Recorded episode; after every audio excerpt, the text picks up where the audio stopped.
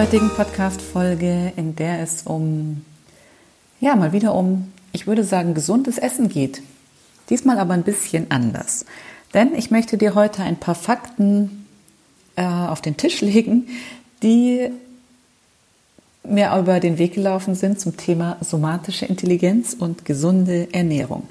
Es gibt ja sehr, sehr viele Empfehlungen, die so in der Welt kursieren, was alles gesund ist, was ungesund ist, was man unbedingt tun sollte oder eben auch nicht. Und manchmal ist es gar nicht so gut, all diesen Empfehlungen zu folgen. Und damit du mal siehst, was passieren kann, wenn man einfach nur diesen Trends, Empfehlungen oder einfach ja, Meinungen von außen folgt, habe ich dir ein paar Sachen zusammengesucht. Das heißt nicht, dass du jetzt Angst haben musst, irgendwas zu essen. Das möchte ich damit auf keinen Fall bewirken, denn das kann durchaus passieren, wenn du jetzt gleich diese Fakten hörst, dass es dir da ein bisschen anders wird und du denkst, um Gottes Willen, was kann ich jetzt überhaupt noch essen? Aber das soll nicht der Sinn der Sache sein. Mir geht es vielmehr darum, dir zu veranschaulichen, wie wichtig es ist, auf den Körper zu hören. Das mache ich ja eh jede Woche, aber es ist wirklich wichtig, denn es kann ganz schön blöd laufen, wenn du es nicht tust. Aber wie gesagt, bitte keine Angst oder sonst irgendwas schüren. Achte einfach nur auf dich, auf deine Gesundheit, auf deine Körpersignale und dann läuft alles wie am Schnürchen. Ich habe vielleicht weißt du es, wenn du mir schon länger folgst, 2016 ähm, eine Ausbildung gemacht zum Trainer für somatische Intelligenz. Geleitet von Thomas Frankenbach, der schon seit vielen, vielen Jahren in Fulda in der Reha-Klinik arbeitet und sein Konzept anwendet bei den Patienten und ihnen zeigt, wie sie wieder lernen, auf ihren Körper und ihre Körpersignale zu achten. Um gesund zu bleiben, um gesund zu werden, um abzunehmen, um einfach äh, ja, sich wieder in ihrem Körper wohlzufühlen. Thomas hat ein Buch geschrieben, Somatische Intelligenz heißt es. Und in diesem Buch beschreibt er ein bisschen das Leben von seinem Großvater. 1907 äh, lebte er im Garten, hatte er sehr, sehr viele Äpfelbäume, die er selber gepflanzt hatte. Und du kannst dir vorstellen, 1907 war noch, äh, ja, da haben die Uhren noch anders getickt. Da gab es noch keine unzähligen Medien, so wie es heute der Fall ist. Es gab noch keine Handys, keine iPads, kein Fernsehen und Co.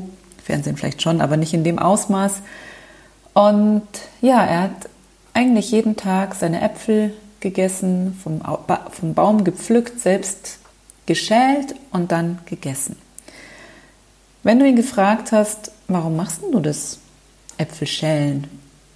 dann war nicht die Antwort, dass äh, man das halt so macht oder dass das so die allgemeine Empfehlung ist, damit es gesünder wird oder was auch immer, sondern die Antwort war, das vertrage ich so besser. Mein Vater hingegen hat den Apfel immer komplett gegessen.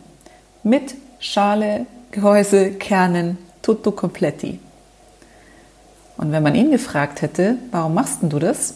Habe ich jetzt leider nie gemacht, aber ich gehe davon aus, dass er nicht gesagt hätte, das ist gesund und das gehört sich so, sondern dass er gesagt hätte, das schmeckt mir und dann verkommt eben nichts.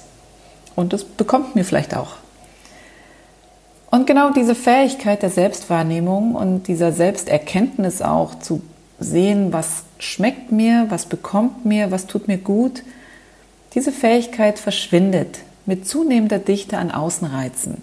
Internet, Fernsehen, Handy, Stress, tausend Dinge gleichzeitig tun. Es geht einfach diese Fähigkeit verloren, sich selbst zu reflektieren. Und gleichzeitig prassen tausend Meinungen auf einen ein, die einen einfach dazu bringen, darüber nachzudenken, die das Gehirn einschalten und dazu führen, dass du ja, dir Gedanken machst, was mache ich denn jetzt am besten? Ist jetzt der Apfel mit Schale oder ohne Schale besser? Und wie sollte ich es denn jetzt machen, damit ich gesund bleibe, damit ich vielleicht abnehmen kann, damit ich möglichst viel Nährstoffe bekomme oder, oder, oder. Beim Kindergarten zum Beispiel von meinen Kindern, die haben so eine Apfelschälmaschine. Da kommt der Apfel, der wird eingespannt und dann ist es wie bei so einem Rettichschäler. Ich weiß nicht, ob du das kennst, so ein Rettichschneider. Äh, so eine Spirale, die da rumgeht und dann wird der Apfel geschält und man hat da eine ganz lange, tolle Apfelschalenschlange und den Apfel Und ich habe dann mal gefragt, was sie denn mit der Schale machen.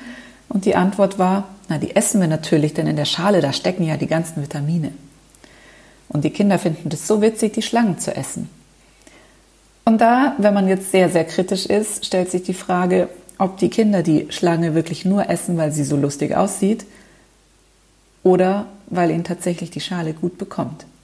Meine Kinder zum Beispiel essen manche Äpfel mit Schale, andere ohne. Die lassen sie dann einfach liegen, weil in der Regel schäle ich die Äpfel nicht, weil sie sie eigentlich gerne essen und anscheinend auch gut vertragen.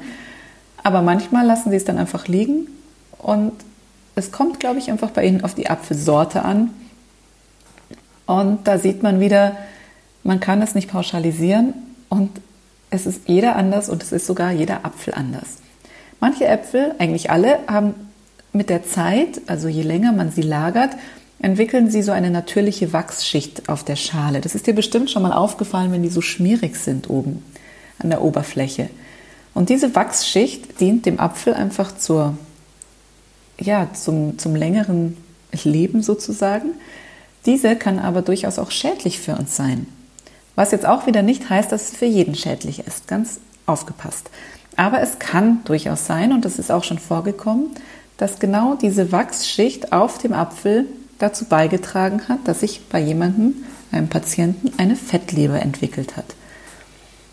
Heißt jetzt nicht, dass jeder Apfel mit Wachsschicht bei jedem eine Fettleber äh, entstehen lässt, aber es gilt wirklich da genau hinzugucken und zu schauen, was passiert denn da eigentlich in meinem Körper, welche Signale bekomme ich und dann, wie kann ich darauf reagieren.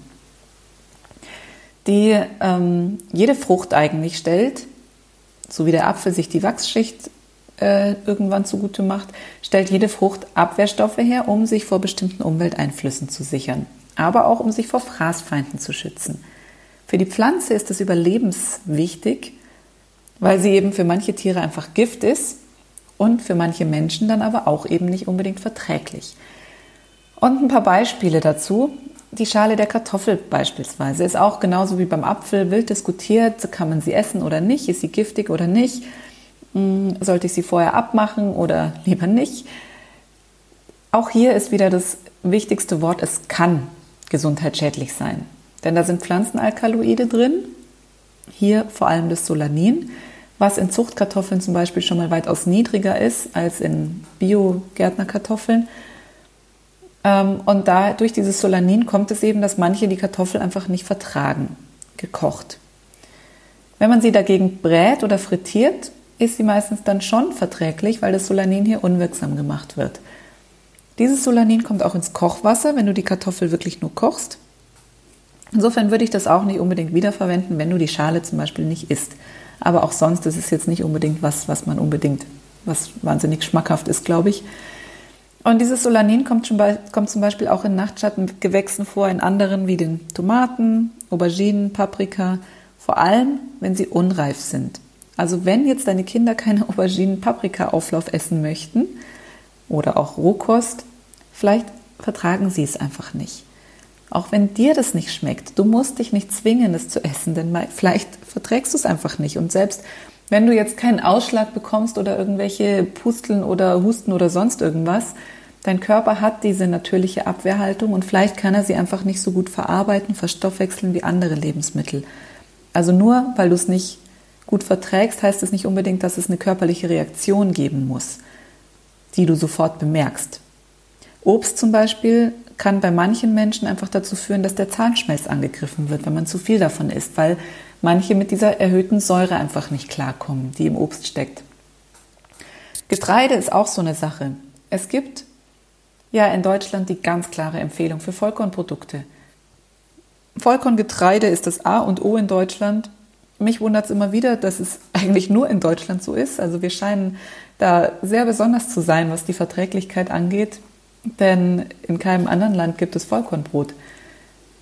Außer jemand äh, kommt aus Deutschland und geht nach Mallorca, macht ein deutsches Café auf, dann natürlich schon, aber in der Regel gibt es ja in anderen Ländern kein Vollkorngetreide.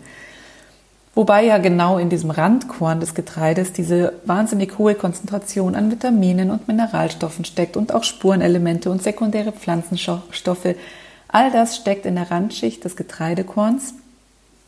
Was da aber auch steckt, sind Lektine. Lektine sind natürliche Abwehrstoffe im Getreide, die auch wieder zum Schutz vor Fraßfeinden dienen. Also für manche Tiere einfach giftig sind, sodass sie das Getreide nicht angreifen. Jetzt kann es beim Menschen passieren, dass diese Lektine Entzündungen im Darm hervorrufen und somit einfach das Gleichgewicht der Darmflora zerstören. Kann sein, wie gesagt. Jetzt ist zwar die Lektinkonzentration im Getreide niedriger als im Obst, auch da gibt es Lektine, aber anscheinend ist es da irgendwie weniger ähm, angreiflich als im Getreide. Wichtig, wie gesagt, nicht pauschalisieren. Es kann sein, dass es so ist, aber auch bitte nicht pauschalisieren, Vollkorn ist besser. Denn es ist wirklich unterschiedlich. Und gerade heutzutage haben ja wahnsinnig viele Menschen Probleme mit dem Darm. Und gerade dann kann es sein, dass das Vollkorn einfach nochmal was oben drauf setzt. Und wenn man da nicht wirklich achtsam mit sich umgeht und einfach immer nur pauschal Vollkornbrot isst, weil es eben die klare Empfehlung ist für eine gesündere Ernährung, dann kann es sein, dass der Darm einfach irgendwann überfordert ist. Ich merke das inzwischen zum Beispiel sehr gut, wenn ich Vollkornbrot esse, beziehungsweise wenn ich jetzt über drei Tage zum Beispiel nur Vollkornbrot essen würde, merke ich sofort, ich habe irgendwie so ein Hieper auf Weißmehl, auf eine Breze oder auf irgendwie, äh, bei uns gibt es um die Ecke so einen Bäcker, die machen Dinkelstangen aus Weißmehl, Weißdinkel, das schmeckt unglaublich lecker. Und sowas brauche ich zwischendrin einfach mal. Um wahrscheinlich meinem Darm was Gutes zu tun, wo man ja jetzt eigentlich nicht denken würde, dass es gut ist. Das ist der Witz. Was viel wichtiger ist, finde ich, ist, dass man auf die Qualität achtet. Denn wenn ich beim Biobäcker meine weiße Semmel kaufe, ist die definitiv anders hergestellt, anders gebacken. Der Teig durfte länger ruhen, als wenn ich das beim Discounter besorge. Und das ist für mich so wichtig und wird aber häufig vergessen.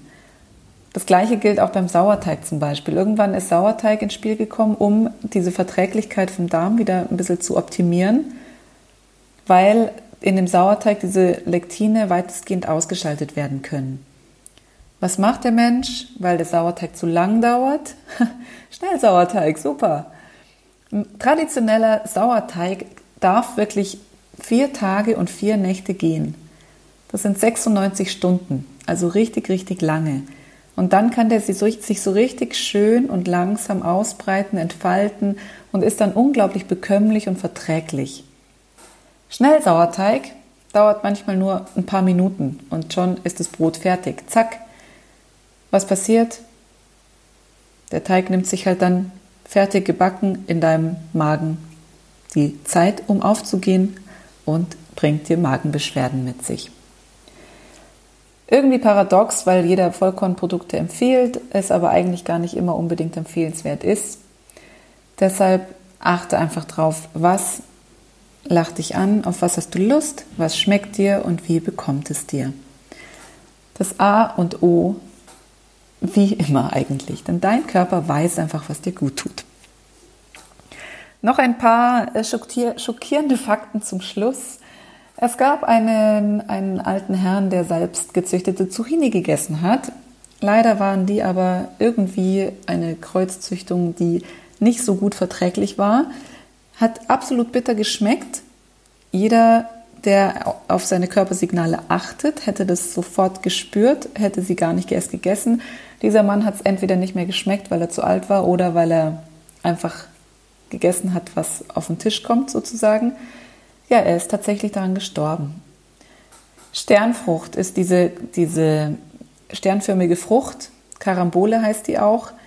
Wenn Menschen Niereninsuffizienz haben, dann kann es tatsächlich zu Vergiftungserscheinungen kommen, wenn sie diese Sternfrucht essen. Erbrechen, Muskelschwäche, Extre äh, Taubheit in den Extremitäten können auftauchen. Das sind alles so Sachen, die man überhaupt nicht auf dem Schirm hat, weil man sich denkt, er ist ja eine Frucht.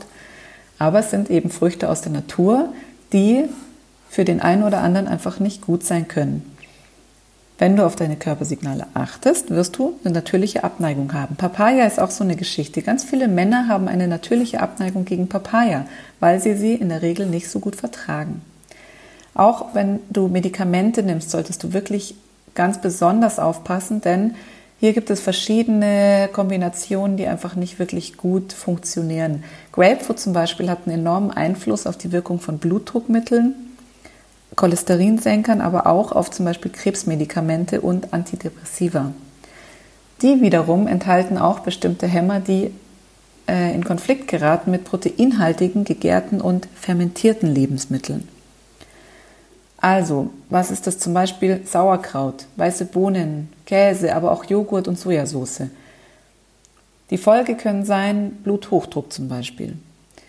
Wie blöd, wenn man das nicht weiß, einfach nur isst, weil es einfach eine klare Empfehlung ist, nicht darauf achtet, was tut mir gut, was tut mir nicht gut und dann hast du statt äh, Depressionen Bluthochdruck.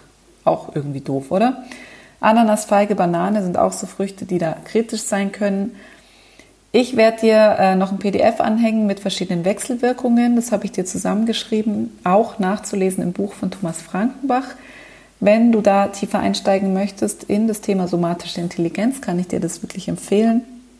Auch das zweite Buch von ihm zum Thema Säure-Basen-Balance ist wirklich lesenswert.